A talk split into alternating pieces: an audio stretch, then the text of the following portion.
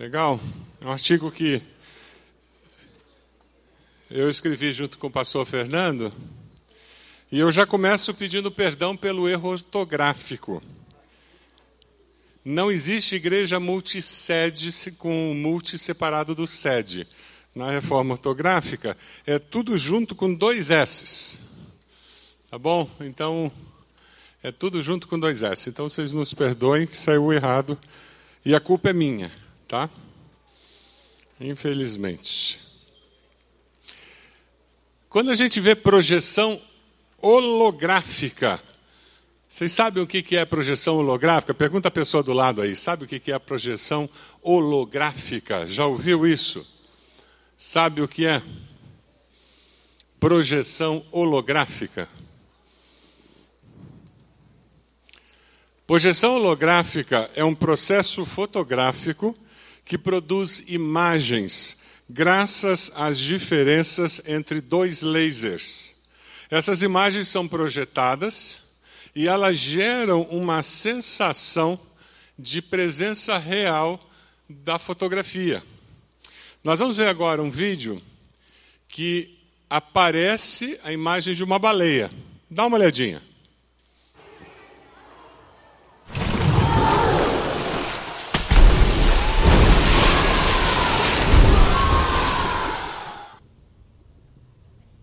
De novo, passa de novo.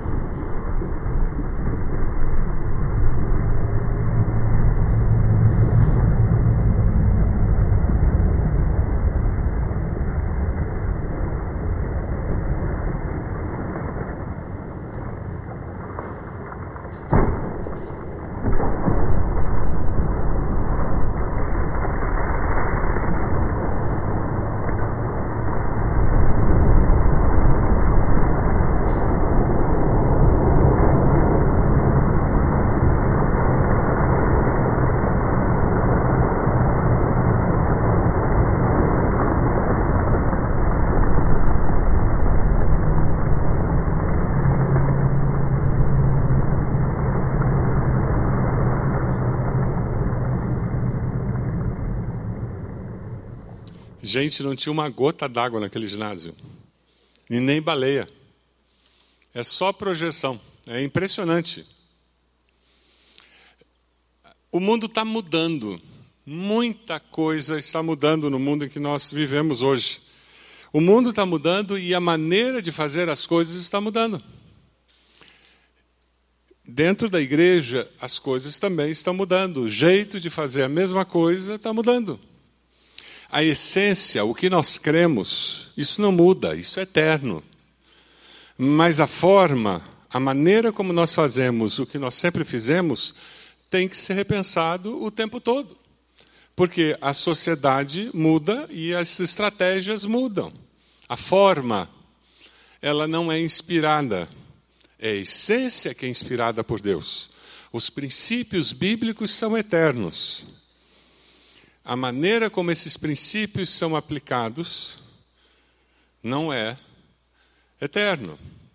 Escola Bíblica Dominical, domingo, às nove e meia da manhã, eu cresci vindo para a Escola Bíblica domingo, nove e meia da manhã. E para um batista, não ter Escola Bíblica nove e meia da manhã é sacrilégio. É coisa do demônio. Só que Hoje, na nossa igreja, muita gente faz a sua escola bíblica durante a semana. E nesse Lidera, nós estamos lançando a possibilidade de você fazer a sua escola bíblica como? Por EAD. Porque o princípio é estudar a Bíblia. Esse é eterno, não dá para abrir mão disso. Então, quando nós Vivemos numa sociedade que está sempre mudando e que surgem coisas como essa. Nós temos que ter a disposição de ousar e sempre buscar qual é a essência, qual é o princípio que é eterno e o que é forma. Eu vi uma, um filme recentemente de um, um, duas mulheres que vivem juntas, as duas são lésbicas, e são bilionárias. E sempre quando você vê duas mulheres vivendo assim, você tem uma que cumpre a função do macho e a outra que cumpre a função da fêmea. É sempre assim. A que tem essa postura masculina e que é a empreendedora realmente, a outra tem uma cara de dona de casa, bem feminina, bem de mulher. Essa que é empreendedora, ela diz que ela não consegue imaginar a possibilidade de um dia viver sem a companheira.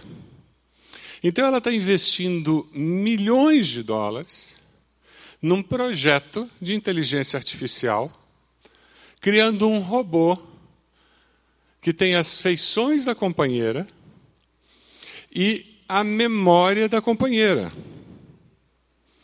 Então, o robô é da cintura para cima e o repórter estava conversando com esse robô.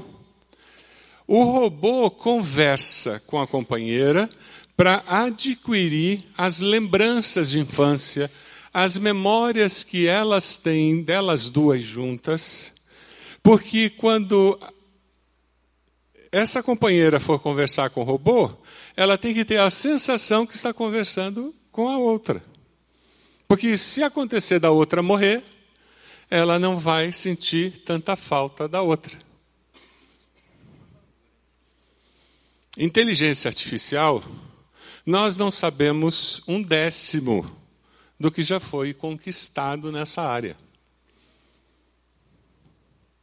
A voz do robô é parecida com a voz da companheira. O nosso grande desafio é que a sociedade está mudando, mas já mudou. Quem tem mais de 60 anos, 50 anos, deve lembrar que para pagar as contas você ia no banco. E era muito comum você ir no centro da cidade para pagar as contas, porque o banco ficava lá. E normalmente, quando você ia no hospital, ou no médico, você ia no centro da cidade, porque os consultórios ficavam no centro da cidade. Hoje em dia, quando você vai pagar a conta, ou você paga pela internet, e muita gente não vai no banco e nem conhece o gerente, porque faz tudo pela internet, e nós já temos bancos virtuais. Ou se você vai no banco, não é no centro da cidade, né? É no bairro onde fica a sua casa, onde fica o seu consultório, não é assim? E a maioria das pessoas procura ter um médico aonde? No bairro ou na região da cidade onde mora. E nós temos hospitais em vários bairros e regiões da cidade e clínicas. Não é assim? A cidade foi dividida. Mudou o jeito de se viver numa cidade. O que nós vamos estar falando hoje, sobre a ideia de igreja multisede, é justamente um reflexo dessa mudança cultural que aconteceu. As pessoas estão mudando o jeito de frequentar uma igreja. É basicamente isso. Existem alguns cuidados a tomar quando você transforma uma igreja multisede e algumas vantagens que vêm aí. Nós vamos conversar sobre isso depois eu vou abrir para nós conversarmos e respondermos perguntas. Quando você vai se tornar numa igreja multissediada, você tem que ter consciência que o investimento inicial é muito caro. Quando você usa o processo normal de abrir uma congregação, os batistas, como é que eles fazem? A gente tem um culto na casa de um irmão, aquele culto da casa do irmão vai para a garagem do irmão, aí depois cresceu o grupo, a gente aluga um salão, e daí vira uma congregação, aí a gente compra um terreno, constrói um prédio, e isso pode demorar de 2 a 10, 15 anos. É desse jeito, o investimento é feito ao longo de todos esses anos. Quando você vai abrir uma outra sede, esse investimento de 10 anos, de 5 anos, ele é feito na entrada. Foi o que aconteceu conosco em Uberaba. Nós tivemos que fazer um aporte financeiro direto na entrada, embora nós não tenhamos comprado uma propriedade.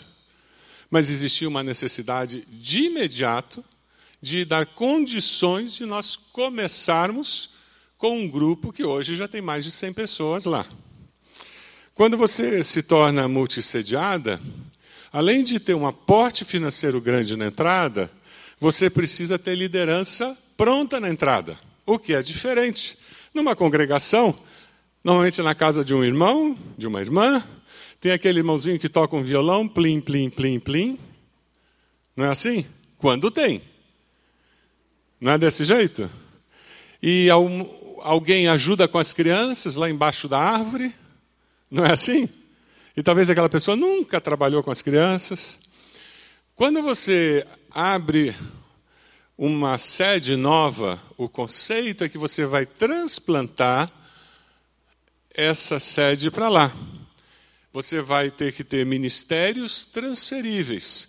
Você vai identificar os ministérios básicos para que você transporte o seu DNA para aquele lugar. E foi o que nós fizemos. Nós identificamos alguns ministérios essenciais, como o CFI, como o Guardiões, Ministério Infantil, o Ministério de Adoração e de Pregação.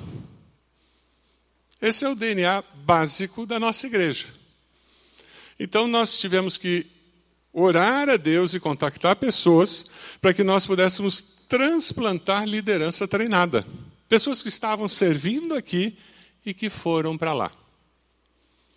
Então, quando você planta uma nova sede, você precisa ter ministérios transferíveis, ou seja, você tem que saber como funciona o ministério infantil, quais são as prioridades, qual é a identidade. Você tem que ter um manual de como funciona para que você possa levar. E você tem que levar pessoas que conheçam.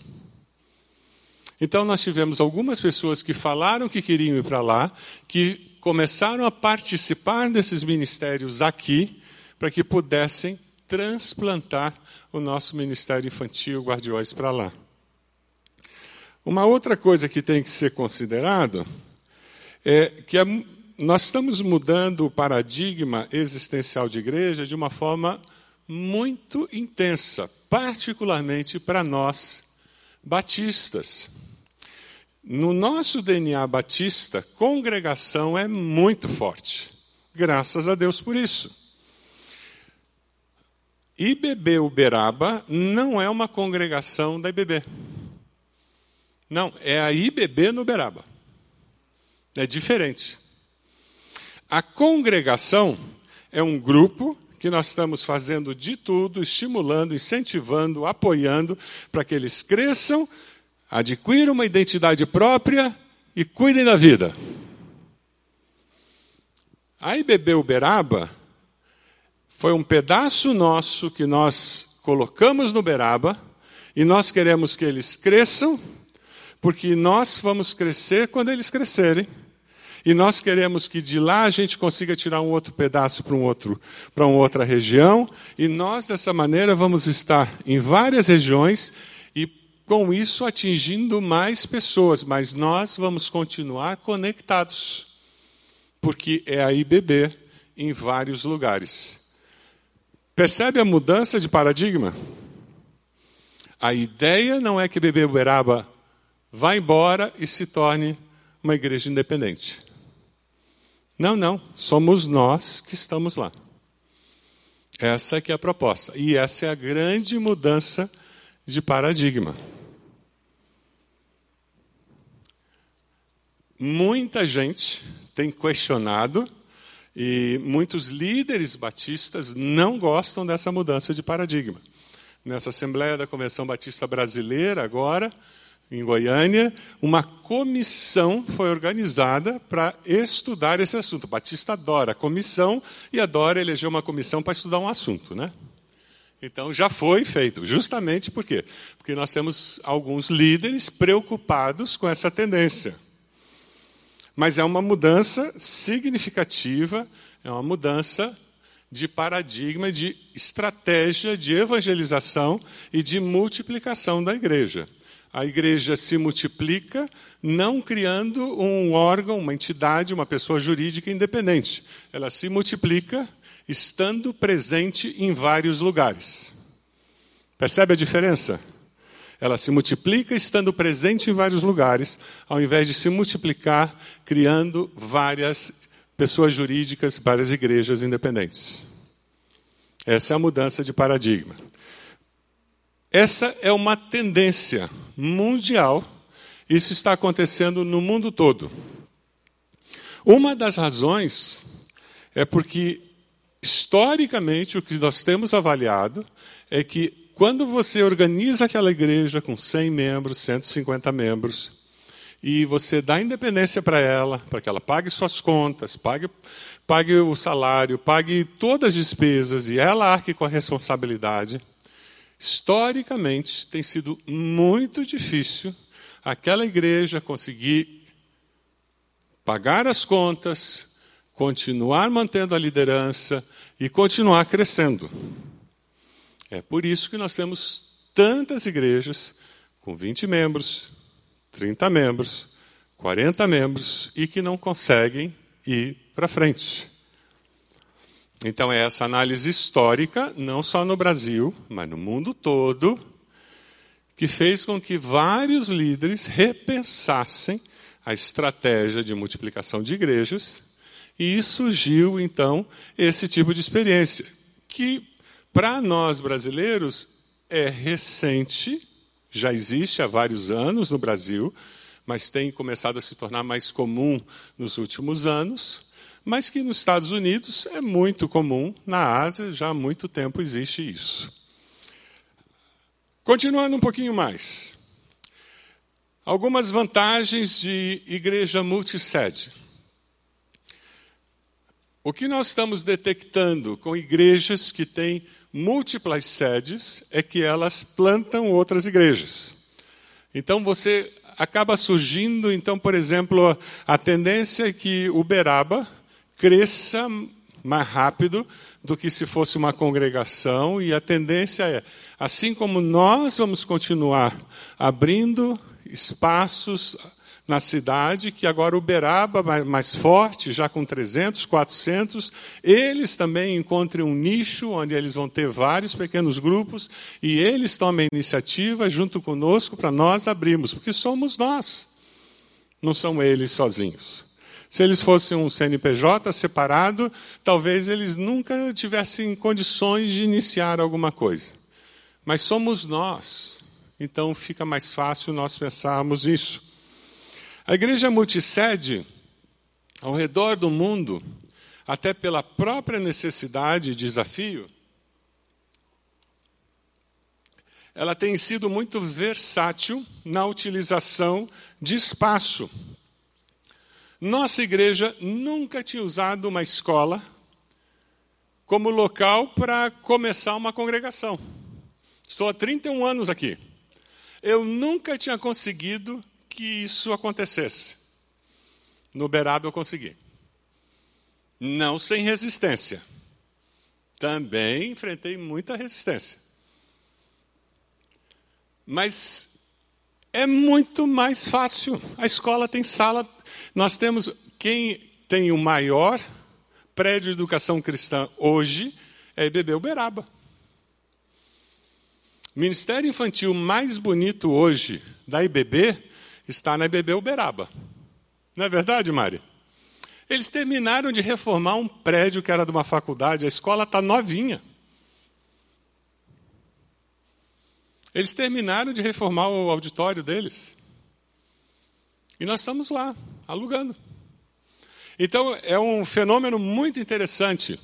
Igreja multisede começa a usar cinema, começa a usar, usar salão de de condomínio, essa criatividade faz com que a coisa aconteça com mais rapidez, sem você precisar de imediato investir um, um dinheiro muito grande em propriedade.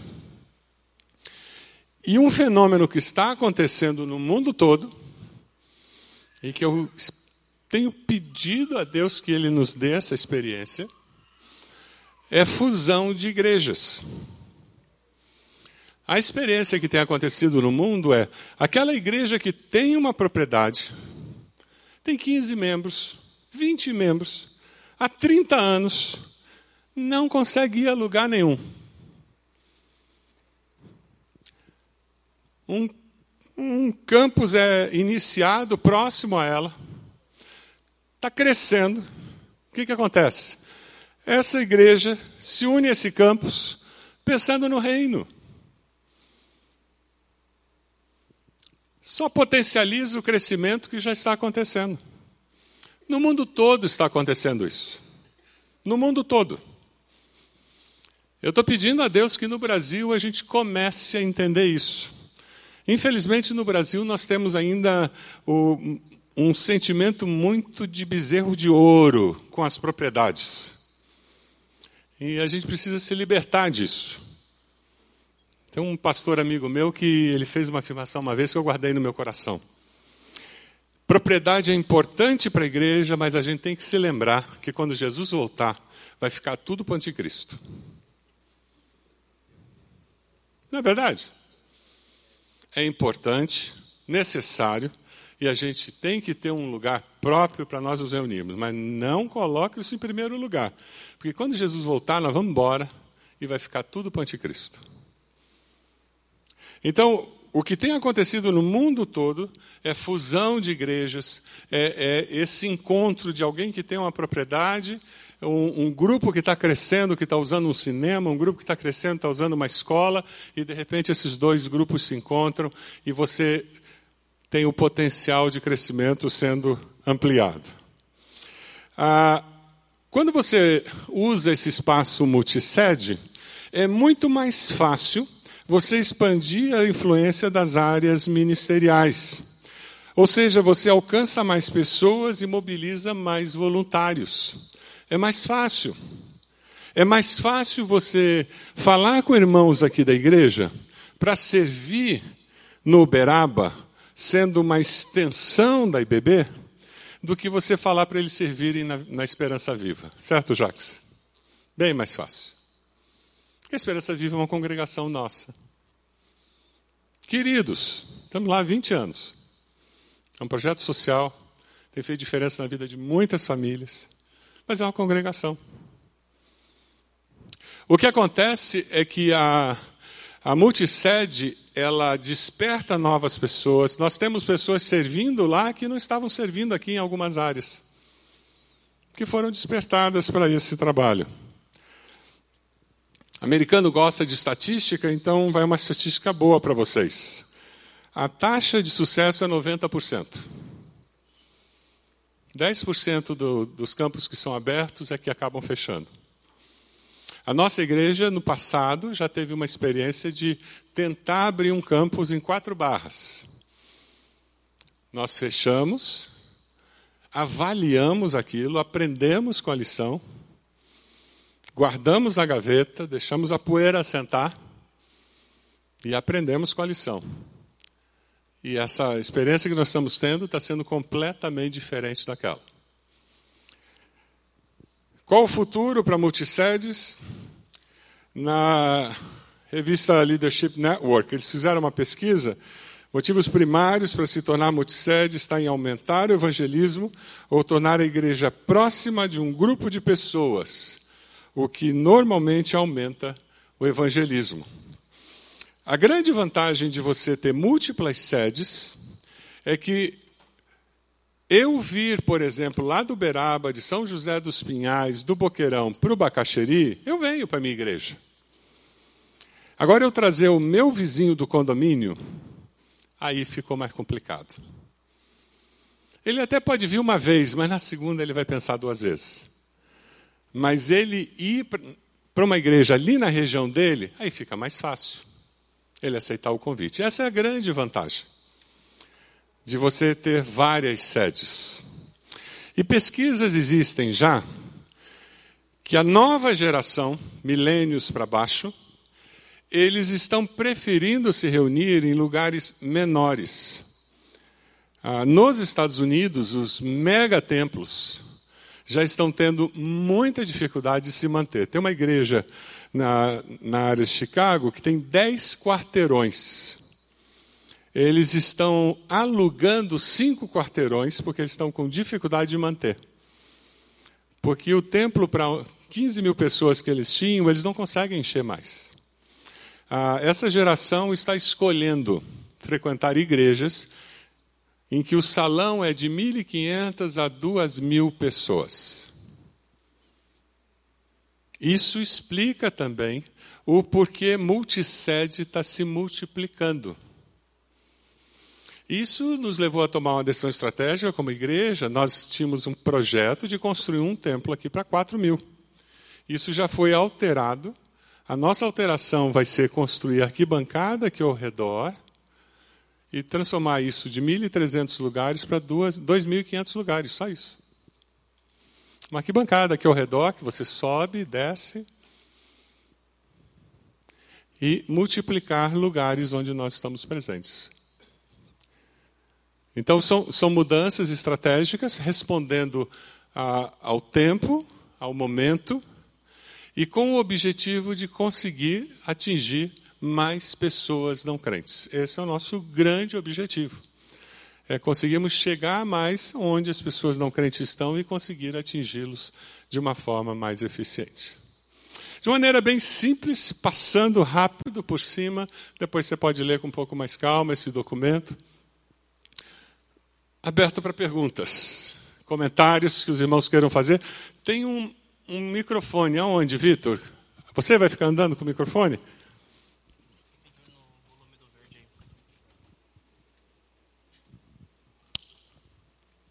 Tem aqui uma mão levantada já, Vitor.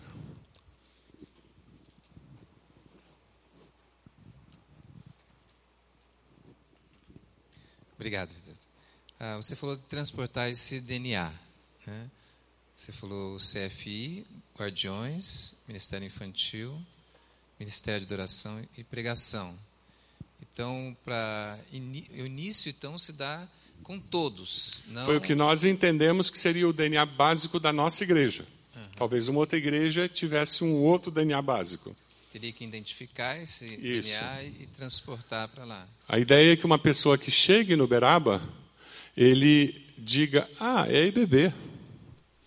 Então, a mensagem que é pregada de manhã aqui é pregada lá, o esboço no boletim é o mesmo, o, as músicas que são cantadas lá são cantadas aqui, o jeito da banda é o mesmo jeito da banda, hum. o jeito do, do projetor é o mesmo jeito do projetor. Entende?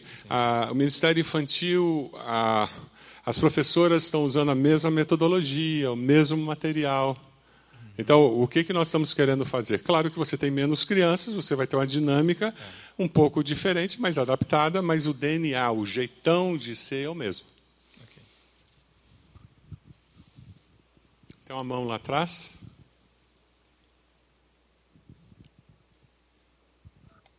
Boa tarde, pastor.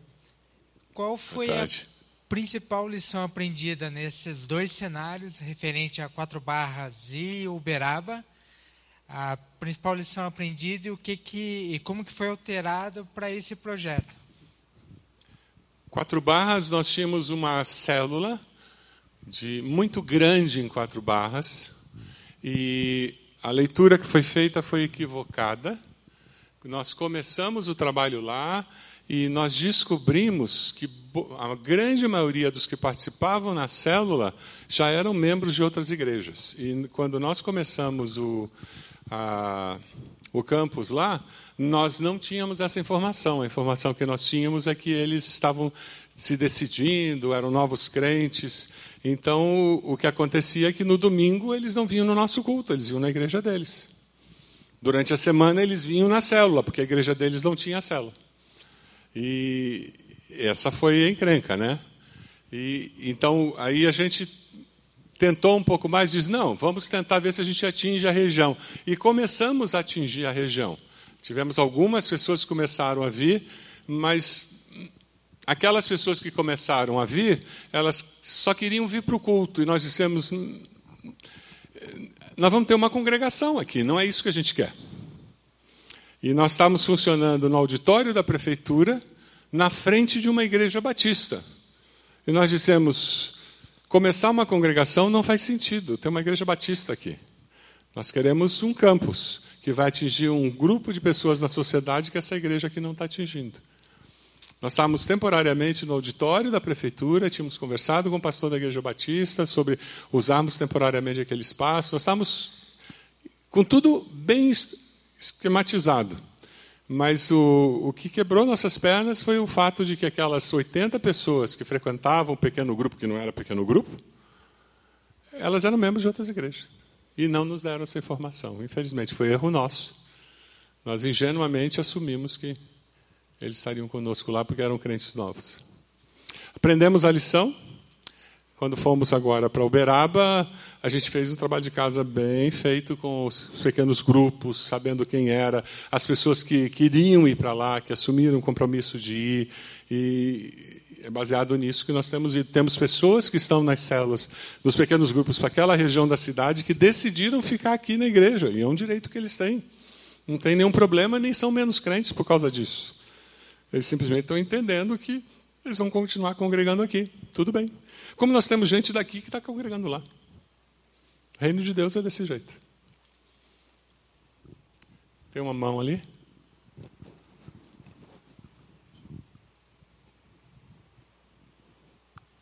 Boa tarde, pastor. Boa tarde.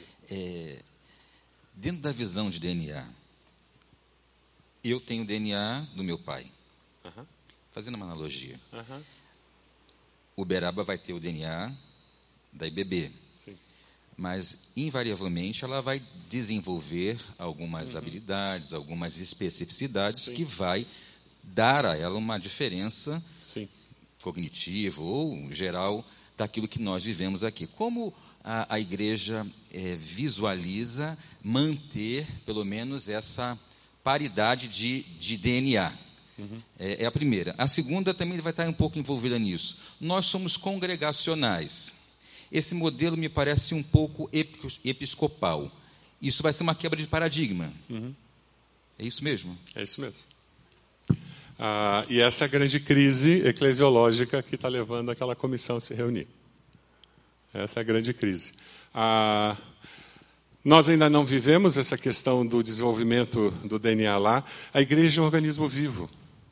Então, é impossível que lá no Beraba, ou, ou em Colombo, ou em Pinhais, quando a gente tiver, é impossível que não se desenvolva. Quando lá em Santa Felicidade a gente tiver a IBB Santa Felicidade, é impossível que não, não tenha características que surjam. Ah, aí eu tenho que falar de literatura e de conversa com pastores que têm vários campos. A, a Yellow Box lá, lá em Chicago, que eu, que eu, passei um dia com o pastor lá, ah, o que eles dizem é que eles têm sido muito abençoados nessa dinâmica, porque os pastores se reúnem e mantêm essa, essa unidade. O que, que acontece? Ele citou até um caso, que num do, dos campos dele, a pessoa que estava responsável pela introdução era muito criativa. E a pessoa começou a fazer algumas coisas na recepção da igreja e no processo de acolhimento dos visitantes muito criativo.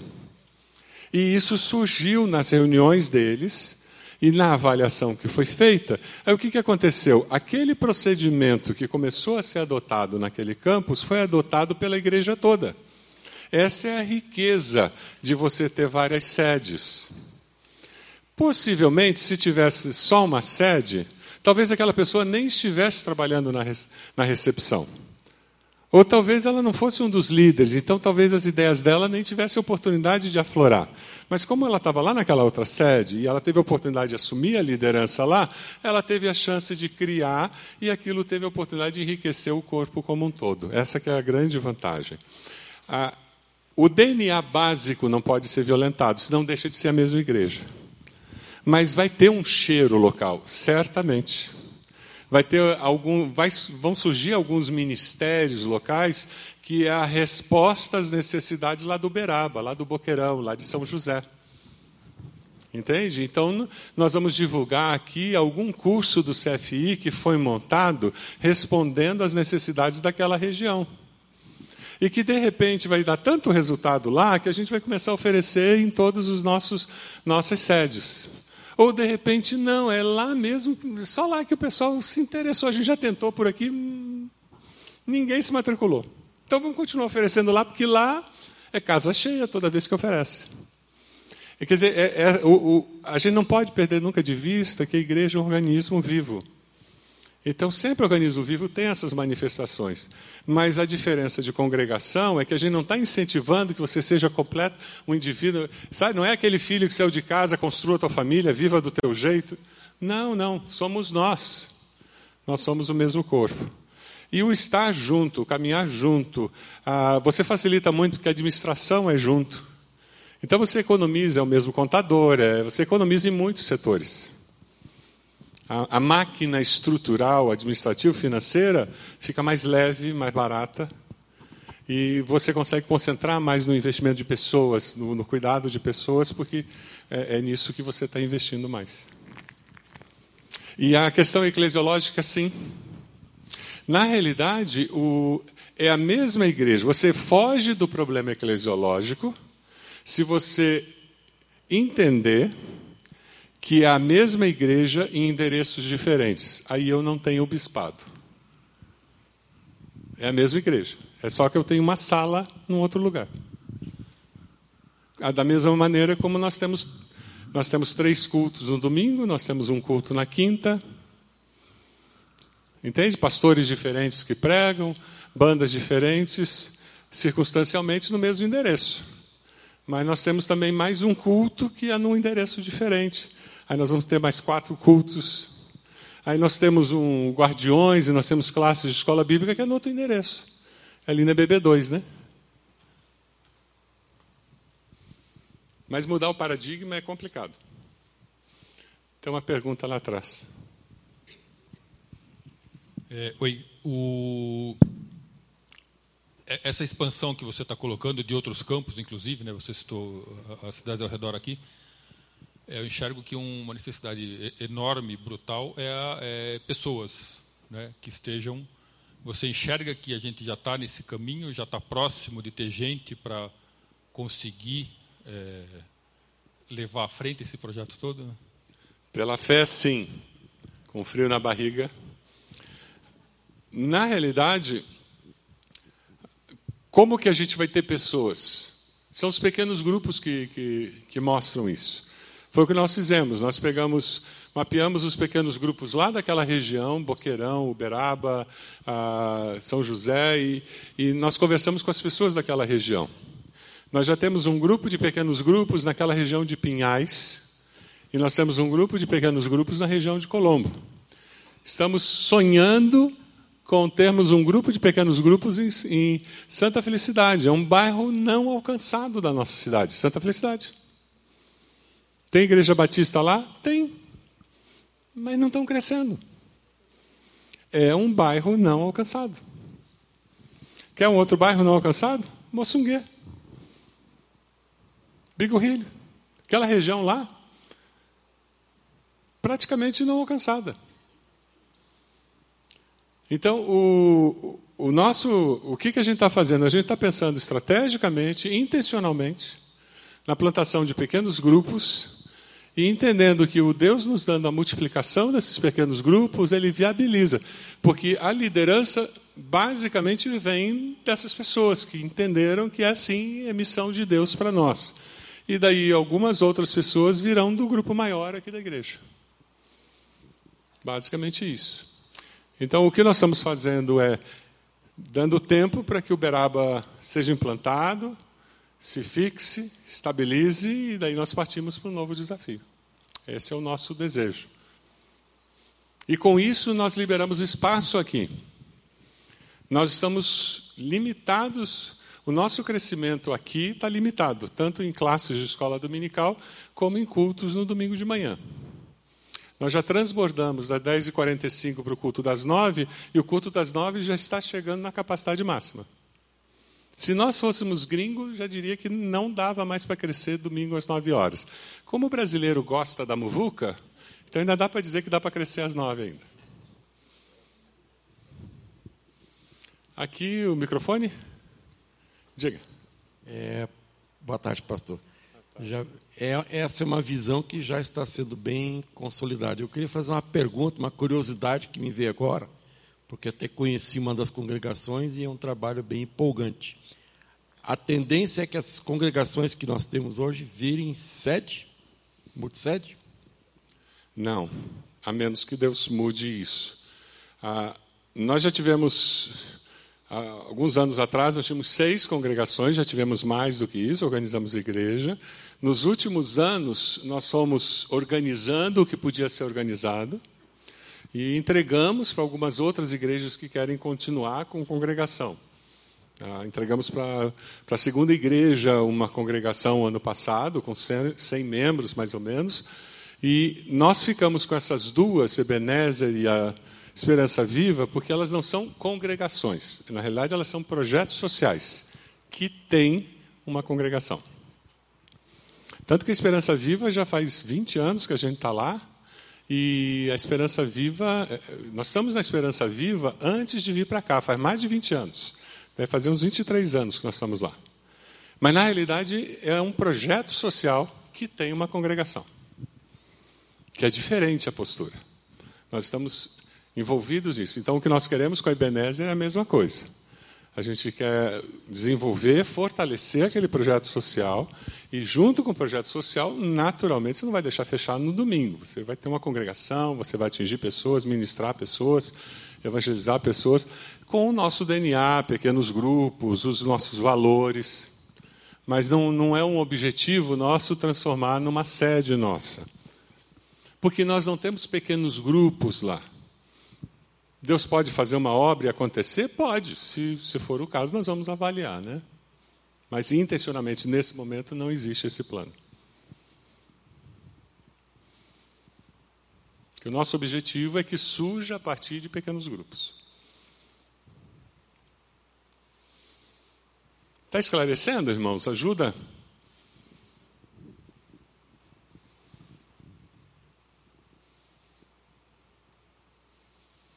Para nós lançarmos o campus ali em Uberaba, nós investimos 70 mil reais. Nos primeiros dois meses. Você que é dizimista, muito obrigado. Sua fidelidade fez diferença. Viabilizou que nós fizéssemos isso. E agora nós temos investido um valor menor, mas continuamos investindo. Porque você compra tudo para o Ministério Infantil, você compra som, você, você tem que fazer um investimento significativo, além do aluguel do lugar. E todo aquele lançamento, lembra do lançamento? Lembra do que a gente fez lá do lançamento? A gente saindo, promoção, banner, tudo aquilo? Mas vale a pena. Vale a pena. Essa é a diferença. O que a gente investiria num processo de 5, 10 anos, a gente investiu numa pancada. Esse é, é o segredo do campus. Diga, meu irmão. Boa tarde, pastor. É, minha realidade hoje é em São Paulo, mas eu vim do interior de São Paulo, onde a gente tem lá na igreja uma série de congregações e basicamente o mesmo diagnóstico aí que o pastor já colocou, que elas não crescem. Congregações com 20, 30 anos e é, só estão funcionando porque irmãos da sede né, vão para lá. É, por um outro lado, olhando a, a realidade com que os irmãos aqui têm abençoado os batistas brasileiros. A gente vê isso na Igreja Multiplicadora e, e agora vocês é, lançando essa questão aí da, da multisede, né? Aqui no Brasil, a gente vê muito povo batista sendo abençoado. E a convenção, por mais que pareça o contrário, ela é, na verdade, serva das igrejas. Ela existe para servir as igrejas. É, quando eu escuto. Por que, eu estou colocando esses cenários? Porque quando eu escuto o pastor dizer que vai se montar uma comissão para investigar, para estudar, etc., o que vem acontecendo, qual é o propósito? O pastor é muito influente, né, participativo na convenção. É, qual seria o, o, propósito? Seria, de repente, revisar a questão da autonomia das igrejas para abrir esse leque porque a, a convenção em si ela não tem é, poderes para é, é, querer dizer nada a uma igreja local. Então, a minha pergunta é essa: estamos sendo abençoados? Estamos vendo, a, como o pastor falou, a dinâmica de uma igreja viva né, e que gera tendências que têm sido reproduzidas e imitadas, e, por outro lado, uma estrutura que não tem poder para, vamos dizer assim, hierarquicamente atuar sobre a igreja, é tendo uma decisão como essa. O sentido é o quê? é, estudar para poder replicar? Qual é o motivo aí? Na realidade, a... são pessoas tentando entender o que está acontecendo. É uma reação ao desconhecido, eu entendo assim. E, e é praxe da convenção fazer isso. Quando surge uma coisa diferente, você tem pessoas que são contra, pessoas que são a favor, e outras que são muito pelo contrário, que ficam em dúvida. E o comum é acontecer isso. E a convenção, normalmente, ela se manifesta. Contra, a favor, aí vai depender. E no plenário, se independente do, da direção que a comissão traga, se ela disser que não tem problema, que ela recomenda, vai ter muita gente que vai se manifestar contra. Se ela disser que ela é contra, vai ter muita gente que vai levantar e vai ser a favor e vai, vai debater. Quer dizer, mas é o bom é que vai promover a discussão no meio batista. Então, ah, o lado bom é isso. E é o nosso jeito de ser batista. É que nem a história de ordenação feminina. Discutiram durante quase 10 anos ordenação feminina, daí chegaram a uma brilhante conclusão. Cada igreja local decide se ordena ou não mulheres a pastor. Pronto. Pronto. Vai ser a mesma coisa. Mas pelo menos gerou a discussão durante esse tempo. Então eu imagino que vai ser isso. Ah, muito do, de surgir isso é uma reação dos cariocas, que estão muito insatisfeitos com o que está acontecendo lá no Rio de Janeiro com relação a campus. E, então, eles é que lideraram esse, que vieram, inclusive, com pedido para a organização dessa. Não foi o povo aqui do Paraná, não. Mais alguma pergunta, irmãos? Sim, minha irmã.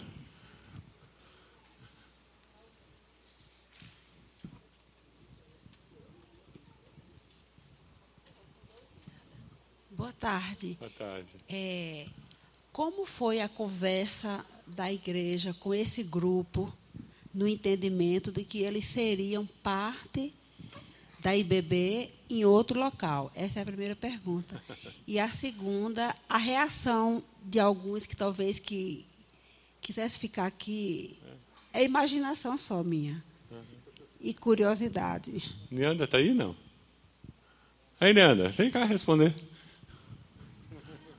Neander é o papa de lá. Neander é coordenador de, de pequenos grupos naquela área lá. É, a irmã, pode repetir lá? O pastor faz um queima-roupa desse assim, esquece é. até o nome. Como foi a conversa nesse processo? Irmãos, vocês vão ser bebê aqui. E a reação deles em permanecer lá ou imaginavam que um dia fariam parte aqui? Ah, essa é aquela resposta batista. Uns disseram que sim, outros que não, e outros muito pelo contrário. Foi o que aconteceu de fato. E, e é um processo que está em transformação ainda. Porque tem uns que vão para fazer o test drive. Se eu não gostar, eu volto. Tem outros, eu prometo que eu vou ano que vem. E assim, o que a gente, pelo menos a orientação, a forma que a gente estava é, conversando com as pessoas, é, consulta é Deus. Deus está despertando em você essa vontade de servir lá, nem que não seja no ministério, mas levando pessoas, é, trazendo teus vizinhos, que é o que o pastor comentou, que isso acontece bastante. E eu tenho um caso muito interessante. Tem um casal de, de irmãos que eles servem aqui no Ministério Infantil, que é o Ariildo e a, a, e a Cris. Né? O apelido dele é Sabiá. Aí ele foi lá, eles foram servir lá no Ministério Infantil lá. E tem um conhecido dele que morava na quadra ali do colégio. E aí começaram a conversar e ele disse assim: ah, por que você não vem aqui na igreja? O rapaz não só foi, não é assim, é convertido, ele não, só foi, como começou a ajudar no ministério infantil. Então, é uma coisa que Deus tem que estar tá falando ao coração das pessoas para ela ter a visão. O que acho que a igreja tenta passar aqui é a visão. A decisão, se colocar na disposição de Deus, aí é com cada um de nós.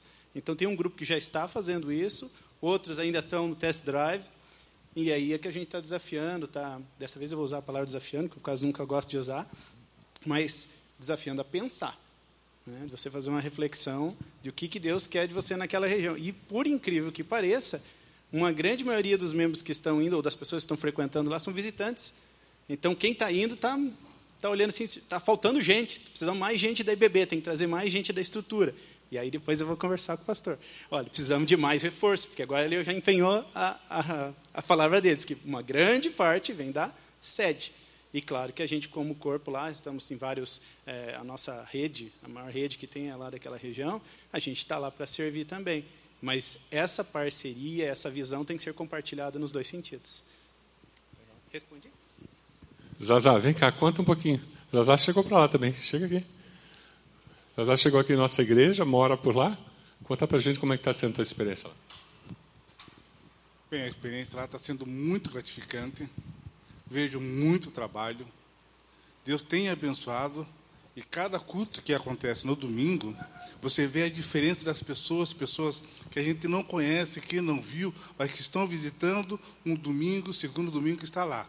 Nós estivemos lá no Jocum, aí agora estamos ali no, no colégio, reformado, lindo colégio, e nós estamos vendo ali que realmente Deus está nesse negócio. Deus está participando e nos dando direção e criatividade para que possamos realmente fazer a vontade de Deus. Amém. Legal.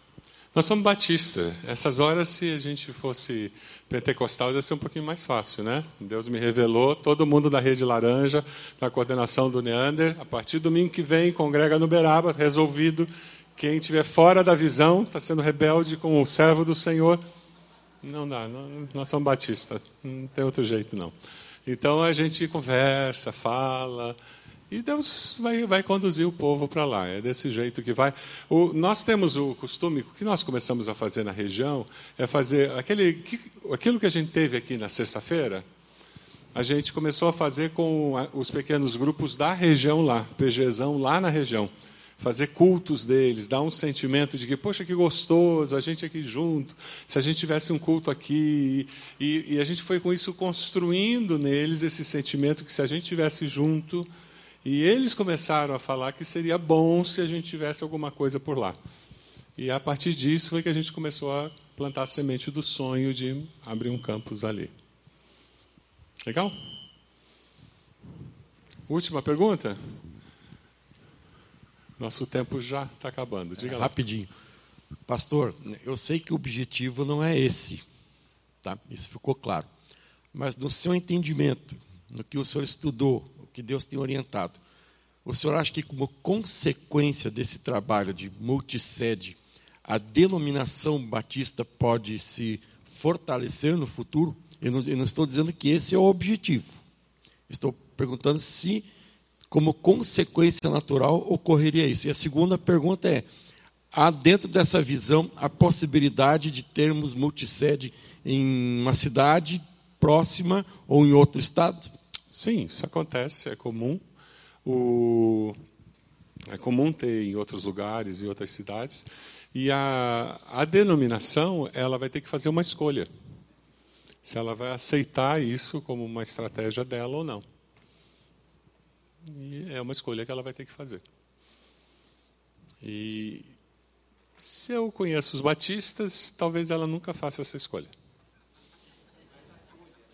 É. E vai empurrando com a barriga e vai deixando a coisa rolar. Se eu conheço. Diga, meu irmão, última pergunta, pastor Arno. Esse é um dos abençoados que chegaram lá, no, estão lá com a gente no Uberaba. A hora que a gente abriu lá, ele apareceu.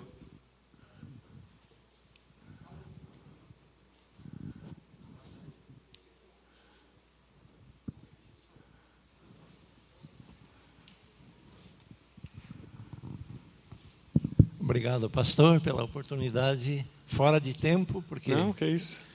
Mas eu só gostaria de dar um testemunho em relação ao trabalho lá. Ah, nós estávamos pastoreando a Igreja Batista do Beraba durante mais de 20 anos, e aquilo que o pastor falou sobre crescimento, a gente experimentou na carne, trabalhamos bastante e, e ficamos naquela, né? É, não era congregação, era igreja, mas mais ou menos o funcionamento assim. E nós chegamos à conclusão que estava na hora de nós deixarmos o ministério é, para deixar Deus fazer alguma coisa diferente na igreja. Então, é, deixamos o ministério da igreja, estamos orando para que Deus nos mostre como que continua a questão de ministério, né? E então, no que deixamos o ministério, Eu creio que foi aí pelo terceiro culto lá na IBB de Uberaba. Nós soubemos e fomos lá, porque agora nós estamos sem igreja. E não podíamos ficar sem estar congregando. Então fomos lá e temos nos sentido assim muito bem. Então aquilo que está sendo feito ali eh, está sendo uma bênção. Para nós que estávamos acostumados na liderança da igreja, como pastorado, minha esposa, meu filho, é, eu, estou dando esse testemunho, quanto mais para outras pessoas que estão chegando, porque cada vez que nós, como somos ainda visitantes lá, falamos com alguém que é também visitante, então se sente bem, nós trocamos figurinha. Né? É, temos participado do grupo, aqui temos uma parte do grupo, né? Direção do Rodolfo, né? E então é, participamos da célula, eu acho que duas vezes ou três vezes, e aí parou, interrompeu por causa do fim do ano, né? E, e estamos participando é, é, agora nesse fim de semana aqui. Então a minha palavra é assim: não sei o que a Convenção Batista Brasileira vai decidir, mas aquilo que nós temos sentido é bênção. Amém. E eu dou parabéns para a igreja aqui que eh, teve essa fé e essa visão de fazer a, aquele início lá. Mas na verdade já é um início grande, né? Porque quando a gente vê agora aquele auditório no domingo passado na, na inauguração ali da, da escola, né? O auditório estava praticamente cheio. Amém. E sempre tem mais gente chegando. Então, nós, como alguém que ainda é de fora, que não somos membros da IBB, né? mas sentimos a bênção que isso está sendo para o povo de lá e para quem tem chegado. Muito obrigado, pastor. Amém, amém. Turma, tem que entregar a ficha de membro para o casal aí e resolver isso para eles já se sentirem membros da IBB. A assembleia vai ser no próximo mês, irmão. Já dá para pedir carta. Diga, minha irmã, diga, quer falar, Meire? Vamos lá. Meire é esposa do pastor Wellington. É, é o casal que está liderando lá. Eu quero dizer que eu me sinto privilegiada. E eu vou chorar porque eu choro por tudo. Mas, assim, é, ver PGMs com 30 pessoas e as pessoas pedindo, por favor, quase, para entrar no PGM, gente, é fantástico. É, eu e a Suzana tivemos uma experiência muito interessante. Uma pessoa chegou pediu PGM, eu quero participar do PGM. Aí eu, nós explicamos que estava de férias, que ia retomar. E ela veio de novo falar do PGM, ninguém ligou para mim. Falei, não, calma, está de férias. Então, assim, é, a gente precisa do apoio, de, com certeza, de vocês. Quem está perdendo são vocês. Porque é bom demais estar lá. Não é Ibebelberaba. Benção. Que bom. É privilégio nosso. E, e, esse é o começo, gente, do que Deus vai fazer. Ah, nós temos um povo de pinhais que vive atrás da gente. O pastor, o pastor lá que lidera aquele grupo de pinhais, ele vive no pé da gente. Pastor Edu, né, pastor Edmilson? Ele está louco para começar lá. E a gente está segurando ele, dizendo: calma, calma, deixa o Beraba firmar o pé, depois a gente fala sobre, sobre o Beraba e ir lá para Pinhais. Mas, bênção de Deus. A gente precisa ampliar o número de pessoas lá, dar IBB para garantir o nosso DNA lá. Que o que a gente quer é o quê? Que aquele grupo cresça. Nós queremos que aquele grupo chegue a um número de 400, 500 pessoas e já comecem, porque veja, nós, nós temos como expandir no corredor de crescimento da cidade, aquele corredor da Avenida das Torres, que vai até São José, é o corredor de crescimento da cidade no futuro, nas próximas décadas. Então, se a gente se instala ali e a gente conseguir lá em São José colocar um outro campus depois, gente, nós estamos no lugar onde as pessoas vão mudar para morar. E nós vamos poder ministrar o coração delas e recebê-las. Porque quando as pessoas mudam, elas estão fazendo amizade, elas estão procurando relacionamentos e o povo de Deus vai estar lá de braços abertos para recebê-los. Amém? Vamos orar? Pai querido, nós te agradecemos pelo privilégio que nós temos de fazer parte do teu projeto, de gastar nossos dias de vida levando essa mensagem que um dia transformou a nossa história, Deus. Nós queremos, de uma forma especial, colocar nossa igreja em tuas mãos, todos aqueles que congregam conosco, que vivem essa experiência de igreja viva. Oramos, Senhor, pelos que estão ali no Beraba, essa expressão da nossa igreja, essa extensão, essa IBB que chega no Beraba e ama aquelas pessoas que moram naquela região. Nós pedimos bênção do Senhor. Oramos, Senhor, pedindo que o Senhor esteja conduzindo nossos passos, nossa mente, para que nós tomemos as decisões acertadas e possamos ver a manifestação do Senhor em tudo que vai acontecer ali. Obrigado por tudo que o Senhor já fez, Deus. Nós te louvamos por isso. Nós te agradecemos por esse tempo tão especial no Lidera. Te louvamos por tudo que o Senhor já fez até aqui. Te agradecemos porque o Senhor vai continuar falando aos nossos corações. No nome de Jesus que nós oramos. Amém. Amém. Quem tem filho no ministério infantil, pegue seu filho e a gente tem o lanche ali no salão das gerações. Deus abençoe.